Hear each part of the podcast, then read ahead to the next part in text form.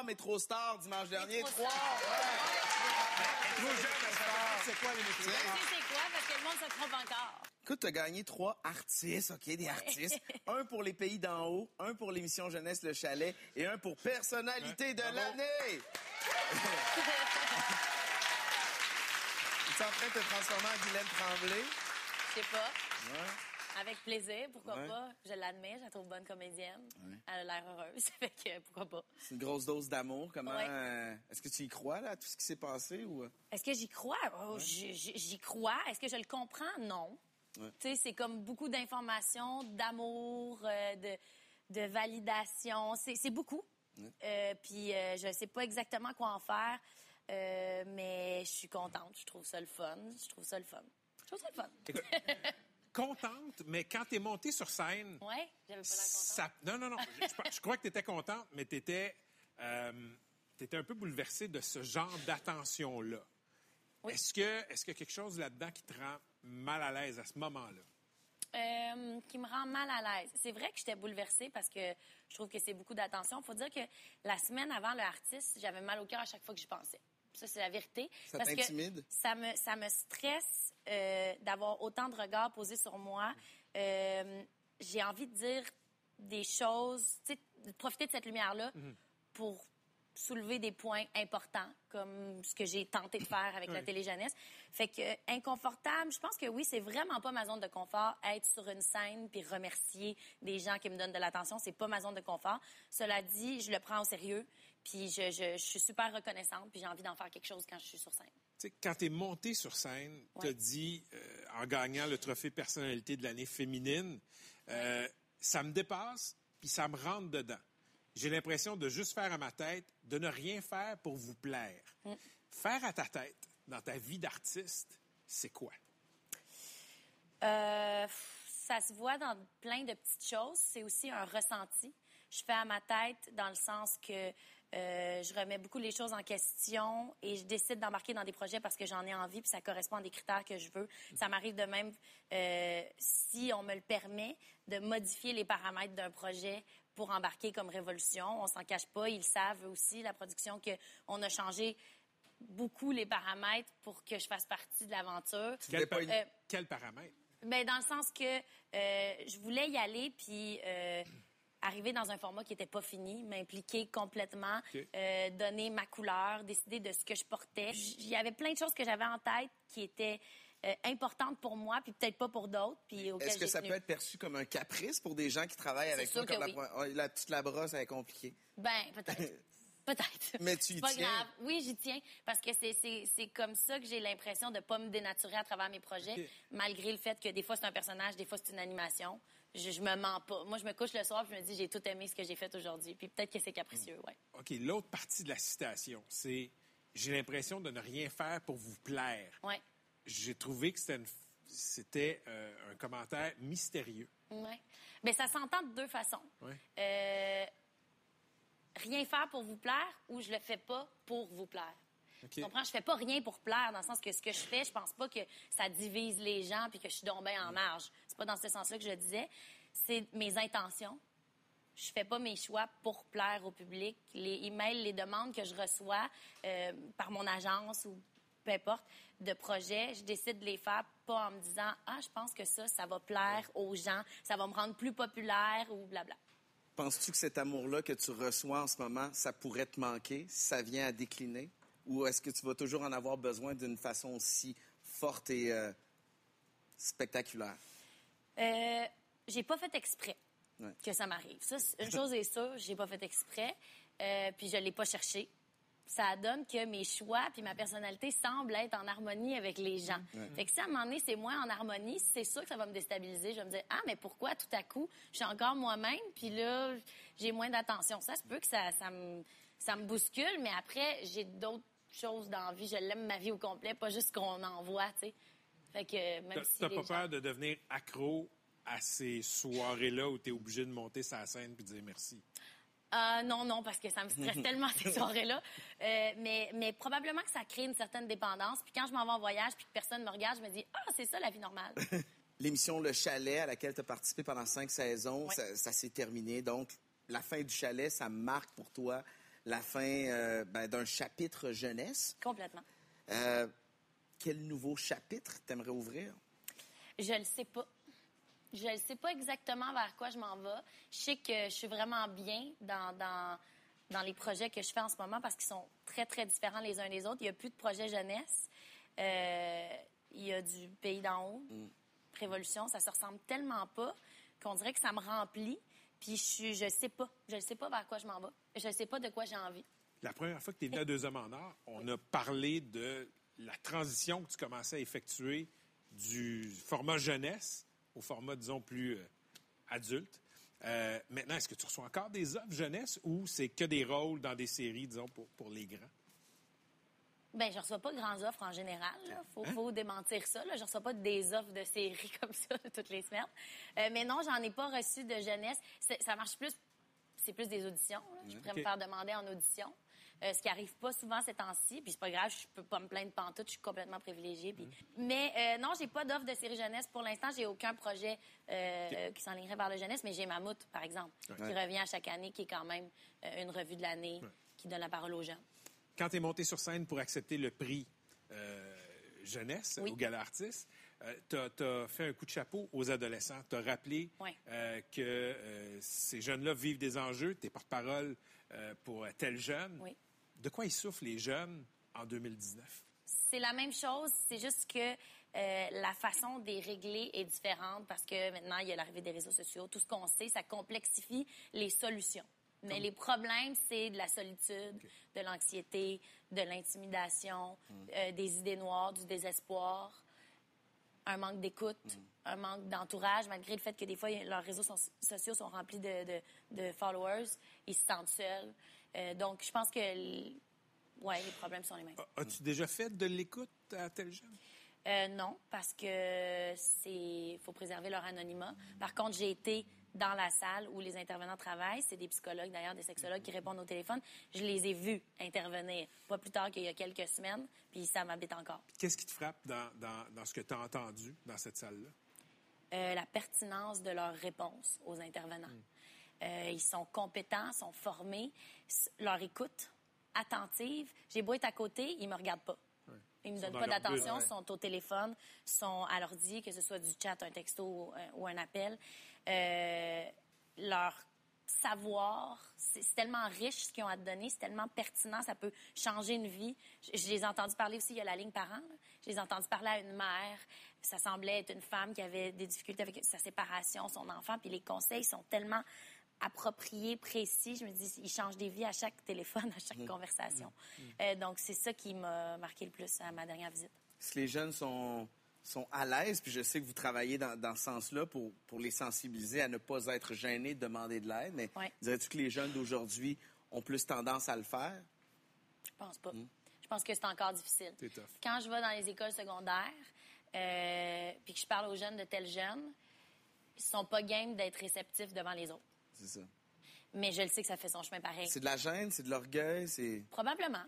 C'est, ça sonne comme trop gros, un organisme, tu sais. Fait qu'ils n'osent pas encore y aller spontanément. C'est pas le premier réflexe. Cela dit, c'est un travail continuel. Il faut, faut continuer d'en parler. Puis il y a quand même, mon Dieu, 40 000 jeunes qui appellent euh, tel jeune dans une année. Là, c'est énorme le nombre d'appels. Mais, mais je pense que non, sont encore timides. Puis euh, c'est pour ça que c'est important qu'il y ait les textos. Parce que même de parler à quelqu'un, à un intervenant en ligne, ça peut être trop vulnérabilisant pour tu vois, ça, ça a changé aussi.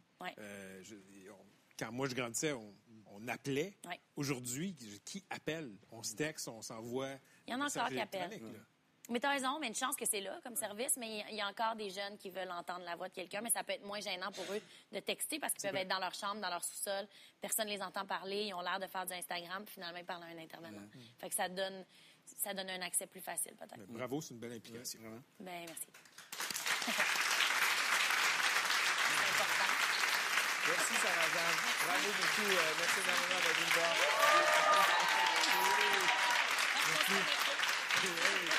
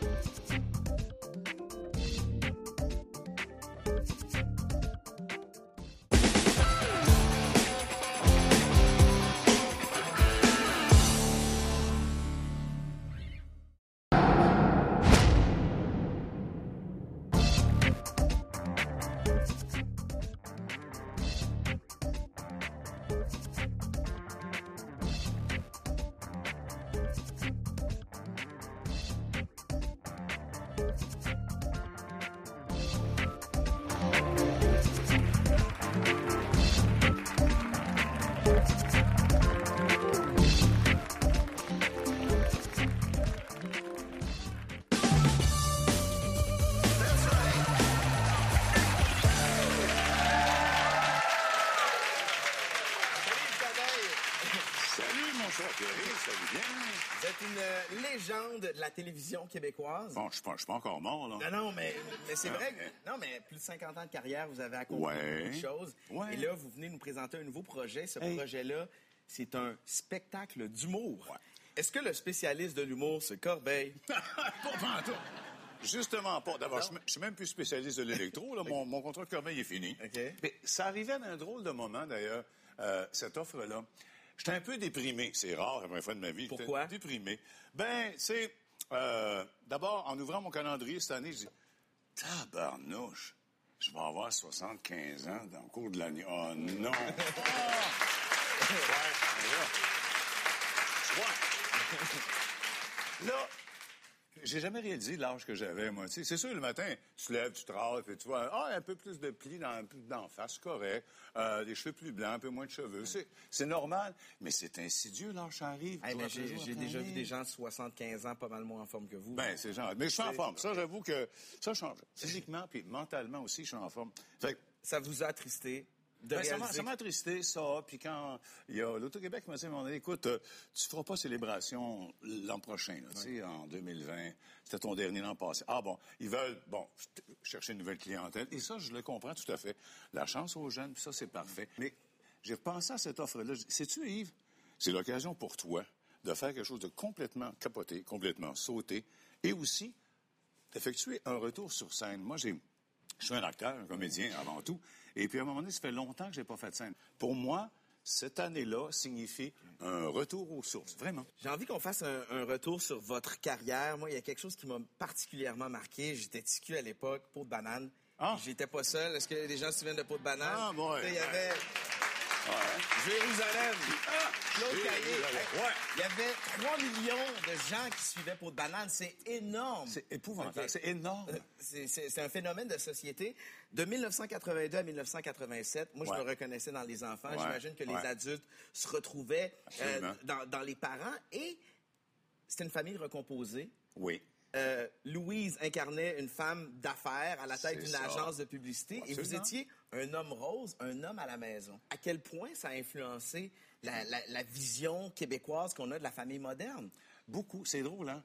Euh, Peau de banane, c'est vraiment en avant de son temps. Oui. À ce niveau-là, c'était vraiment en avant de son temps, beaucoup, beaucoup, beaucoup. Puis, euh, les deux enfants qui faisaient mes enfants, Marie-Soleil, tout gars, puis Sébastien, écoute, Sébastien, il avait huit ans quand il a commencé dans l'émission. T'es un enfant. Ah oui. Moi, j'avais déjà trois enfants à la maison. Puis il y avait Marie-Soleil, 11 ans. Puis Marie-Soleil venait de vivre une, une époque difficile dans sa vie, c'est-à-dire la séparation de ses parents. Puis là, elle arrive avec un livre, Le divorce expliqué aux enfants. Fait que là, elle s'assoit près de moi. Je dis bonjour, ça... là, on se connaissait pas. Là, elle se met à me parler, toi. Puis là, j'ai eu euh, hein, une relation extraordinaire avec elle, puis avec Sébastien, qui courait partout dans le studio, il, montait partout, il allait dans les décors. On disait, Sébastien, attention, tu vas faire mal, tu sais. Mais quand, euh, quand euh, Marie-Soleil est décédée accidentellement, puis ben, ben trop vite, là, j'ai eu un coup. Je fais, ah, ça, ça m'a fait mal. Ah, Fait que tu les- peux pas, tu sais. Et vous avez été comme un, Ah. un parrain pour ces enfants-là Ouais. en les côtoyant. Absolument, absolument. Puis, Louise aussi, quand c'est arrivé, on, on- on se téléphonait. Et puis, euh, Guy, Guy Fournier nous appelle, dit Écoute, il est arrivé à la fin. Genre, non, là, là. J'étais. C'était un dimanche. J'étais, euh, je sais pas, à la maison, en train de manger avec mes trois enfants, ma femme. Puis on est là. J'apprends, on apprend ça. Oh! On va être capable de finir le repas. Ça a été comme fade out. Merci, bonsoir.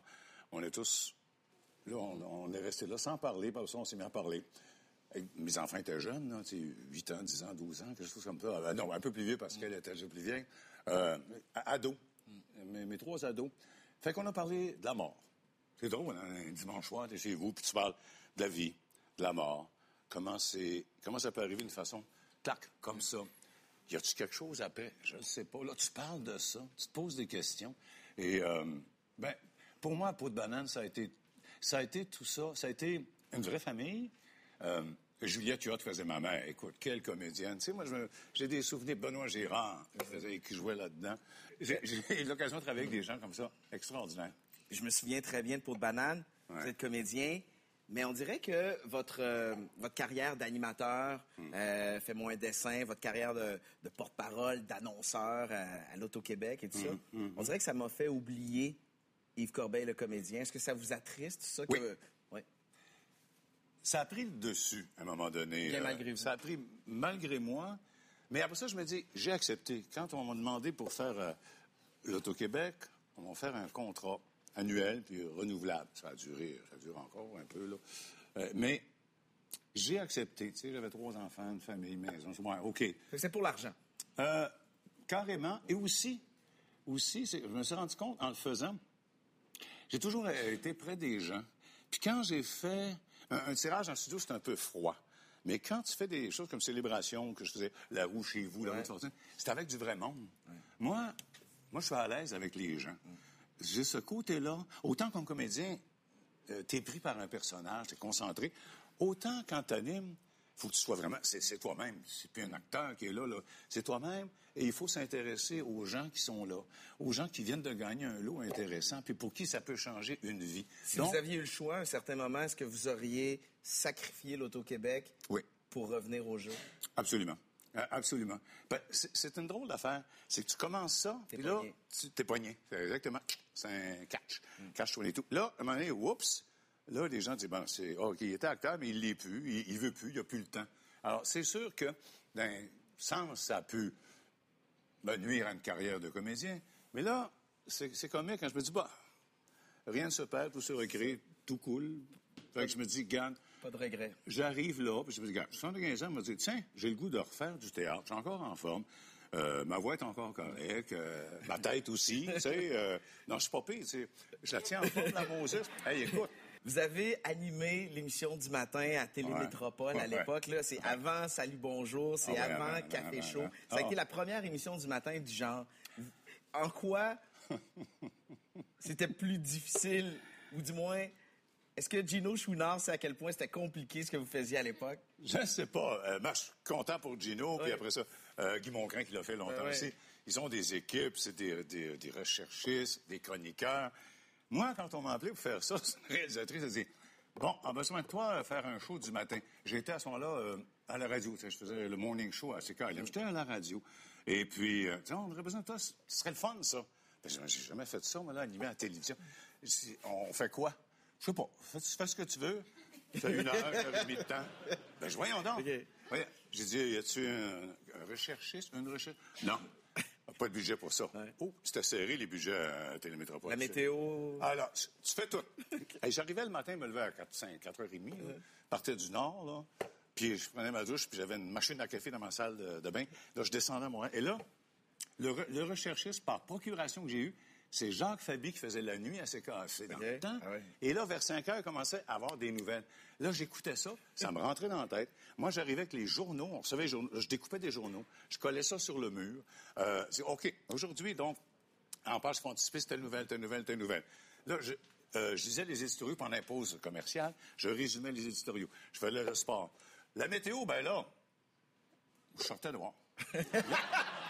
Bon, aujourd'hui, euh, Nord-ouest. ah, ben non, ça, dans l'Est, ça commence à s'ennuager un peu, mais le vent, ben non, le vent est de l'autre côté. Alors, hey, écoute, c'était vraiment, là, t'es es tout seul, tu fais un show pendant, au début, wow. c'était une heure, après ça, une heure et demie. Et là, les moments de répit, c'était quand on, quand il y avait- une pause commerciale, on avait 4-5 minutes, un petit cartoon à un moment donné qu'on présentait. J'avais hâte des fois au cartoon.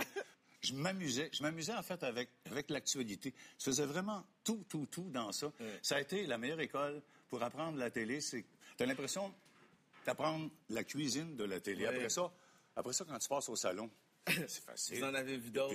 Ça, ça a été formateur. Plus de 50 ans de carrière dans le petit écran et à la radio, Ouais. M. Corbeil. Quand vous voyez des jeunes... Là, Oui, comme- monsieur Laure. Non, mais, Yves. euh, Yves, Yves, quand, hein, quand appelle vous voyez Yves. des jeunes comme moi, là, on, on commence, là, on arrive Ouais. dans le milieu, là, on pense qu'on va révolutionner la télé, puis comme ma mère dit, on n'a même pas encore le nombril sec. Qu'est- Qu'est-ce que vous avez à dire aux jeunes comme moi qui arrivons dans le métier? Ne refusez rien. Allez-y. Euh, foncez, même si, même si ça n'a pas l'air évident. Il faut carrément y aller. Pour durer longtemps, il faut vraiment être, avoir plusieurs cordes à son arc dans ce métier-là. Mais ils sont bons puis ils sont concentrés en tabarnouche. Moi, je les aime beaucoup. Les jeunes comédiens, comédiennes, les gens du métier qui sont là. Ils font, ils font un travail merveilleux. Puis c'est pas toujours facile, mais il faut persister. Il faut vraiment persister. Vraiment. Aller jusqu'au bout. Jusqu'au bout de ses rêves. L'âge de la retraite au Québec, c'est 65. Vous avez bientôt 75 ans. Vous m'avez pas l'air d'un homme qui est sur le point d'arrêter. Pas du tout. Ouais. Ben, tu peux pas demander à un comédien, un artiste, tu peux pas demander, tu prends ta retraite? Non, je ne demande pas. Bon, c'est sûr que si j'étais malade, diminué d'une façon ou d'une autre, là, j'y aurais pensé. J'aurais dit, bon, ben là, écoute, euh, hein?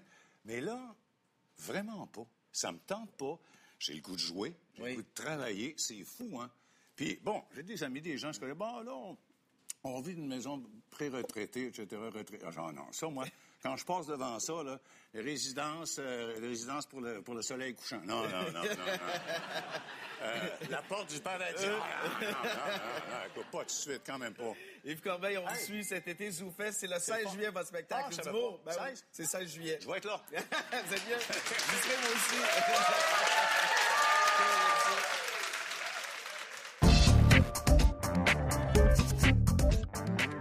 Grosses erreurs comme mère. Je n'ai pas fait.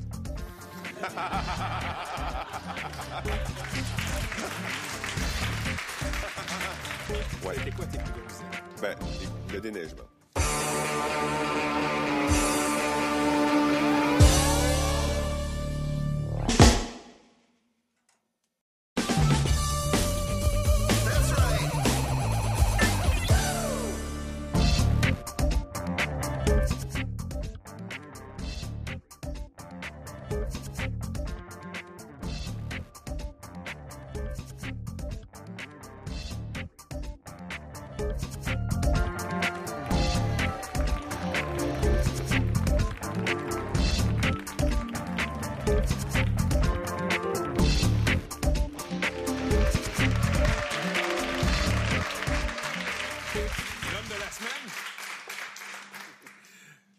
Luc Ferrandez, les gros mots des dernières semaines, les fuck you sur Facebook et en, pleine séance du conseil municipal, est-ce que tu t'en permettais parce que tu savais que tu allais démissionner?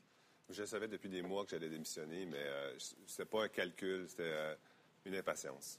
C'était une impatience. Euh, Dans les inondations, on sait que les inondations, les terrains inondables, ça a été défini dans les années 70. Dans les années 70, on savait qu'il fallait pas construire là. Je parlais avec un gars qui était responsable de l'environnement euh, il y a deux ans. Il se faisait demander par des municipalités sur le bord du Richelieu de construire dans des zones inondables 0-2 ans. Ça, ça veut dire des zones qui sont inondables à tous les ans ou à tous les deux ans. Fait que je me dis, c'est, notre faute. C'est pas de la faute des individus. C'est pas la faute des individus qui ont, qui ont construit. C'est la faute de la machine, c'est la faute du ministère, c'est la faute de, de la La ville. ville, de la ville, c'est la faute des promoteurs qui font une pression sans cesse pour aller chercher ces permis-là. Alors, le fuck you était vraiment sorti, euh, c'est vraiment spontané, c'était pas un calcul. Ça, c'est le fuck you Facebook quand tu dis fuck you nous autres Fuck you nous autres, ouais. en constatant les inondations. Mais, mais si tu n'avais pas su que tu démissionnais, tu n'aurais probablement pas dit ça. Ah non, je l'aurais dit pareil.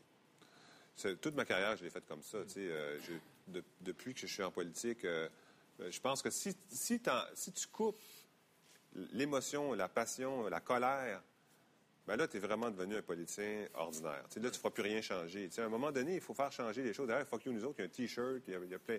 ça a été leur meilleure vente. euh, Il y a des gens qui ont bien aimé ça. non, mais c'est parce que fuck you, nous autres, ça le dit, c'est nous. Là. Quand tu as démissionné, tu as lancé plein de raisons dans ce manifeste-là. Tu as parlé de manque d'ambition euh, dans la lutte au changement climatique au niveau de la ville de Montréal. Et tu as dit aussi que la mairesse, Valérie Plante, gouverne Montréal en fonction de la somme des intérêts qui font pression sur elle. À quoi tu aurais voulu voir ta mairesse dire non?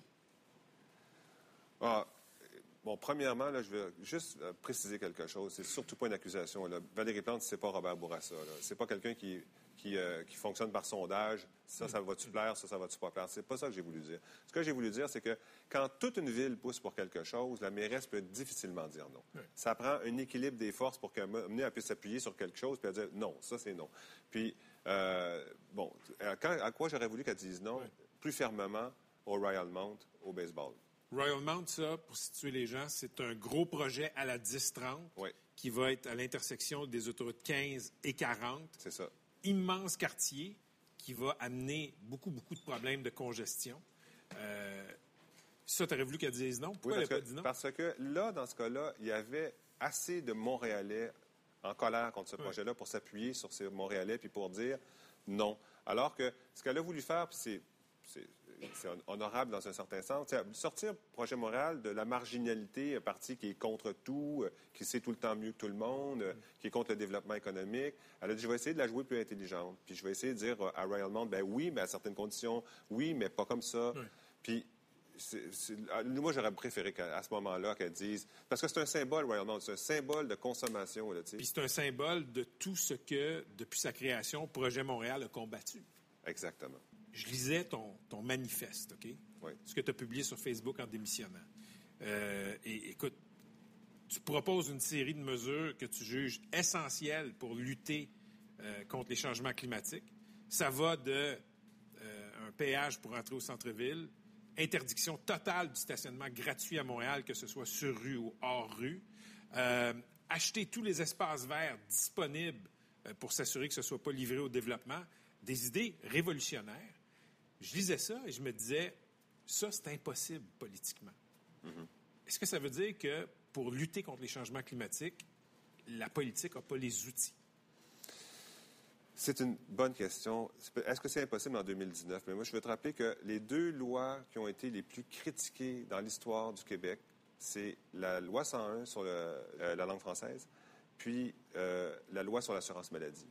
Les éléments fondateurs de notre société, là, aujourd'hui, qui fait qu'on ne serait, on serait pas ce qu'on est si on n'avait pas ces lois-là, là, ces deux lois qui ont été hyper, hyper critiquées, là, des tornades, des- une décennie de critiques. là. Il y avait des... Il y avait des Beaucoup d'intérêts particuliers qui ah, combattaient ben, il y avait des caricatures de René Lévesque en, euh, déguisé en Asie euh, dans la Gazette euh, à tous les trois jours. Tu sais, je veux dire, c'était, il y avait une révolte de fond, là, tu sais.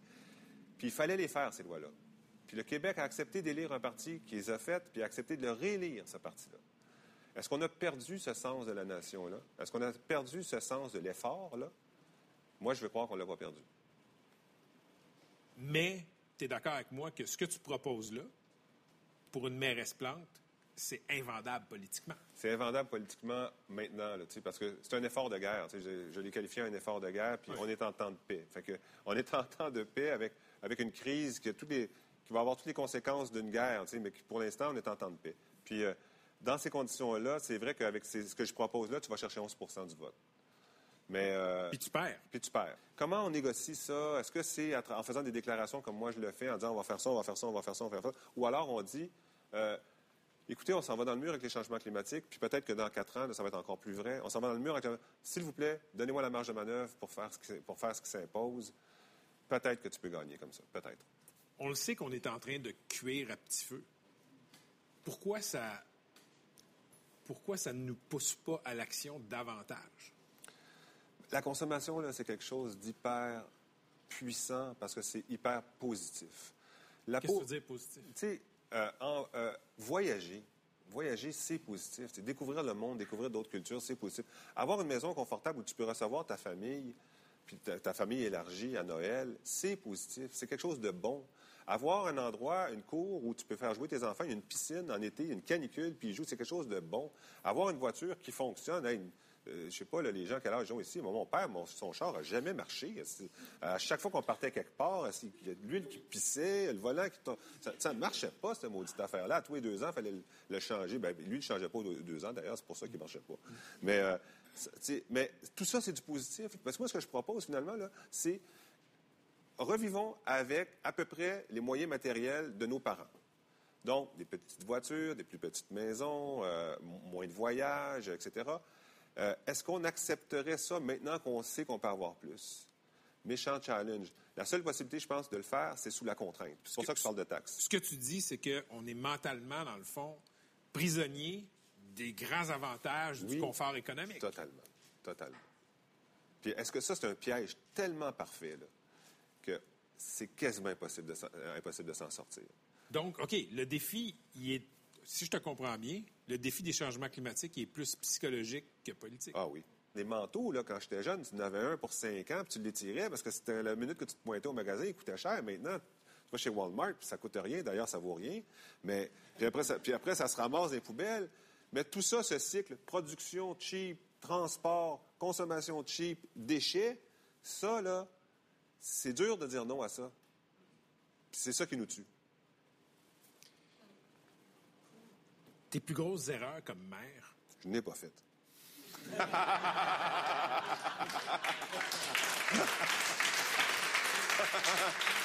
Non! T'es un des politiciens les plus baveux que j'ai eu à couvrir, mais t'es un des politiciens les plus prompts à reconnaître ses erreurs aussi. Ouais. C'était quoi tes plus grosses erreurs? Ben, le déneigement. Alors, au début, pour sauver de l'argent, on avait 4 millions de dettes. J'ai dit, on ne déneigera pas quand c'est en bas de 15 cm. C'est une très bonne idée quand la neige fond. Mais là, euh, il est arrivé un hiver en particulier, il est tombé, mettons, 8 cm, puis la- la- le, ça a gelé. Après ça, il est tombé 7 cm. Genre, pas 15 cm encore, c'est 8 plus 16. 8, c'est pas 15, 7, Mais ça, c'est pas 15. mais ça fait quand même 15 un par-dessus l'autre. Puis après ça, il est tombé 11. J'ai dit, c'est pas 15. Je suis désolé, mais c'est pas 15. Puis là, à un moment donné, ça s'est mis à geler dur. Moi, je passais ces... tra- j'étais, Coudon, c'est- quand est-ce que ça va fondre, cette affaire-là? Puis c'était rendu de la glace noire, tu sais. puis J'avais de la misère à marcher ces trottoirs sans avoir honte. OK, déneigement, une autre erreur. Euh, je je suis pas fort sans consultation. La consultation, comme par exemple, on a retiré des rues dans les parcs. Puis, je pense que ça aurait pu être un succès, même si on avait consulté, il aurait dit oui. Mais moi, c'était plutôt, la pépine est là pour enlever la rue. Est-ce que vous préférez une pépine jaune ou une pépine bleue, tu sais? J'avais pas... euh, la consultation, on a dire aux gens, mais comment vous rêvez votre quartier? Comment vous rêvez ce parc-là? Comment on pourrait l'améliorer? Puis après ça, arriver, dans- après un long processus, en dire, on enlève la rue. Tu t'es inutilement créé des ennemis. Oui, parce que j'étais pressé. J'ai écrit sur toi cette semaine après ta démission. Je te dis pas les courriels que j'ai eus qui me disaient, où les gens me disaient tout le mal qu'ils pensent de toi. Euh, quand on t'aimait, on t'aimait beaucoup. Mais quand on te détestait, là, C'est fabuleux, hein? c'était fabuleux. Ouais. Comment, comment pendant dix ans, t'as composé, t'as vécu avec cette haine-là? Je ne suis toujours pas habitué. Je suis toujours pas habitué. Tu sais, quand, quand il y a eu euh, des milliers de commentaires euh, sur Facebook euh, suite à ce que j'ai fait, puis j'ai la faiblesse des fois de les lire, tu sais, puis euh, des fois j'ai envie de répondre, tu sais, puis euh, après, après 10 ans, j'ai encore envie de répondre. en fait, ben voyons donc, tu sais, euh, mais...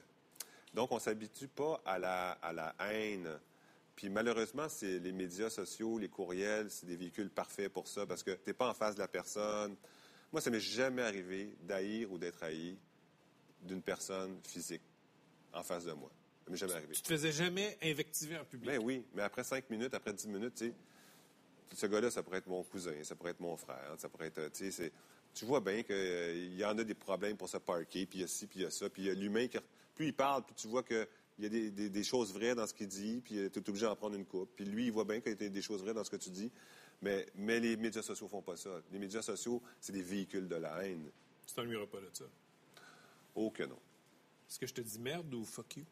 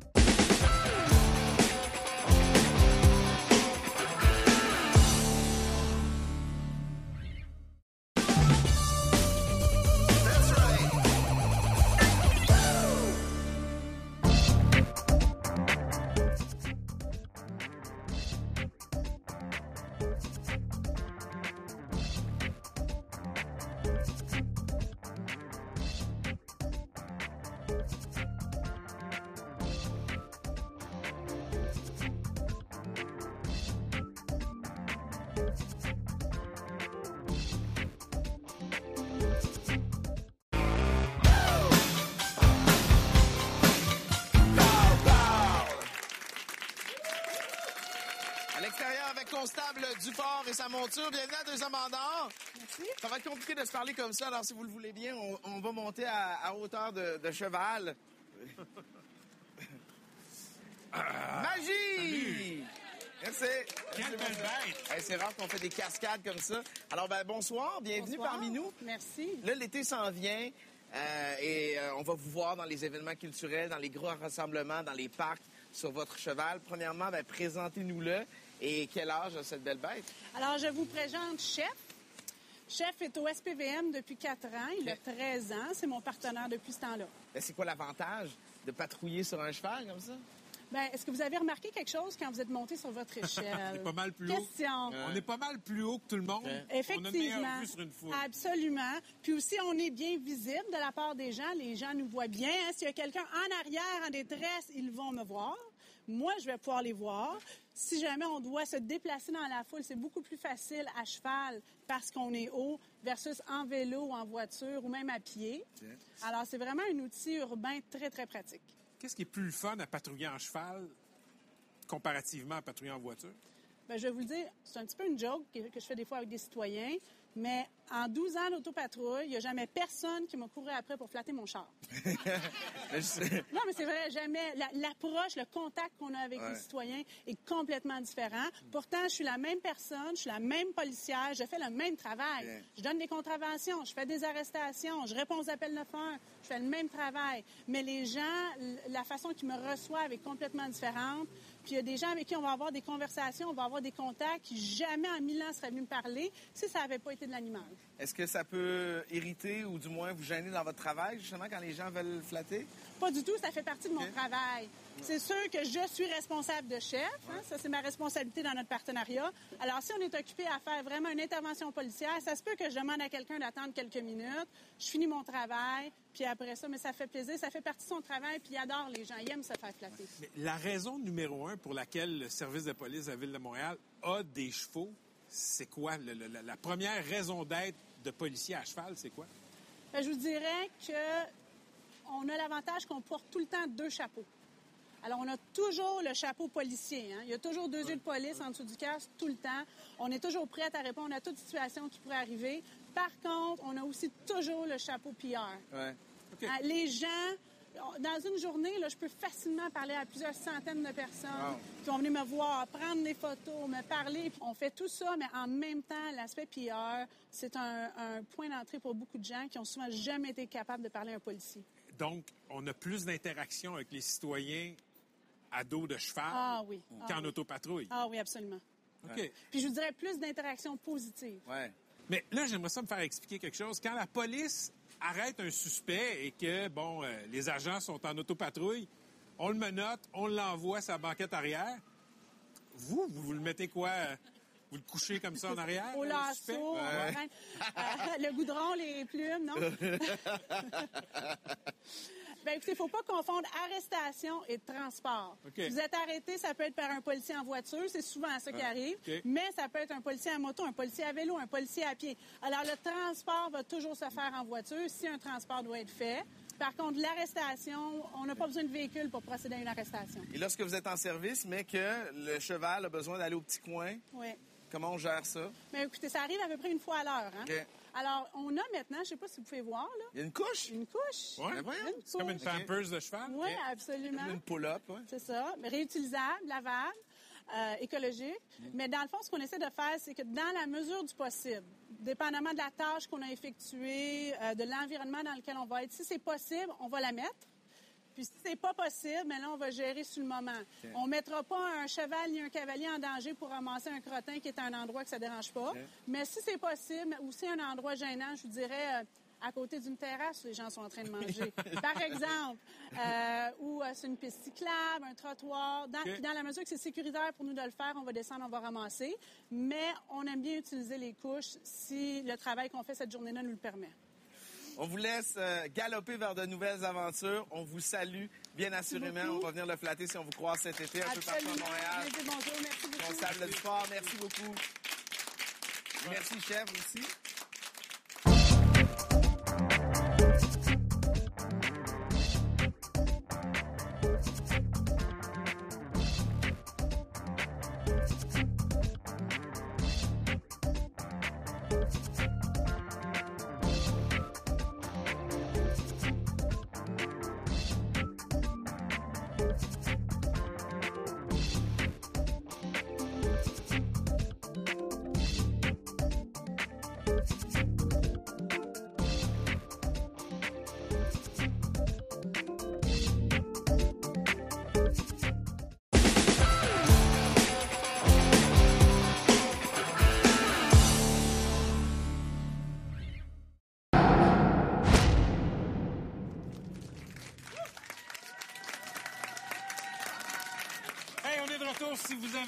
Envie d'assister à Deux Hommes en Or, visitez le publiccible.com.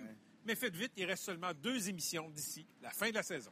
Luc Ferrandez a quitté son poste comme maire du plateau. Ça va prendre quelqu'un pour le remplacer. Christian Bégin, Guy Lepage. Moi, je vote pour Patrick Lagacé. Non. Patrick Lagacé. Patrick Lagacé. Non, non, moi, moi j'ai pas le temps, mais euh, Jean-Philippe Bautier, Ouais. Jean-Philippe Bautier, ton prédécesseur, Non. habite sur le plateau et a une barbe qui ressemble à celle de Ferrandez. Lui, Oui, ça serait un non, bon non, candidat. non. Ça prend 200 signatures pour supporter la candidature de Patrick Lagacé. Je m'en occupe.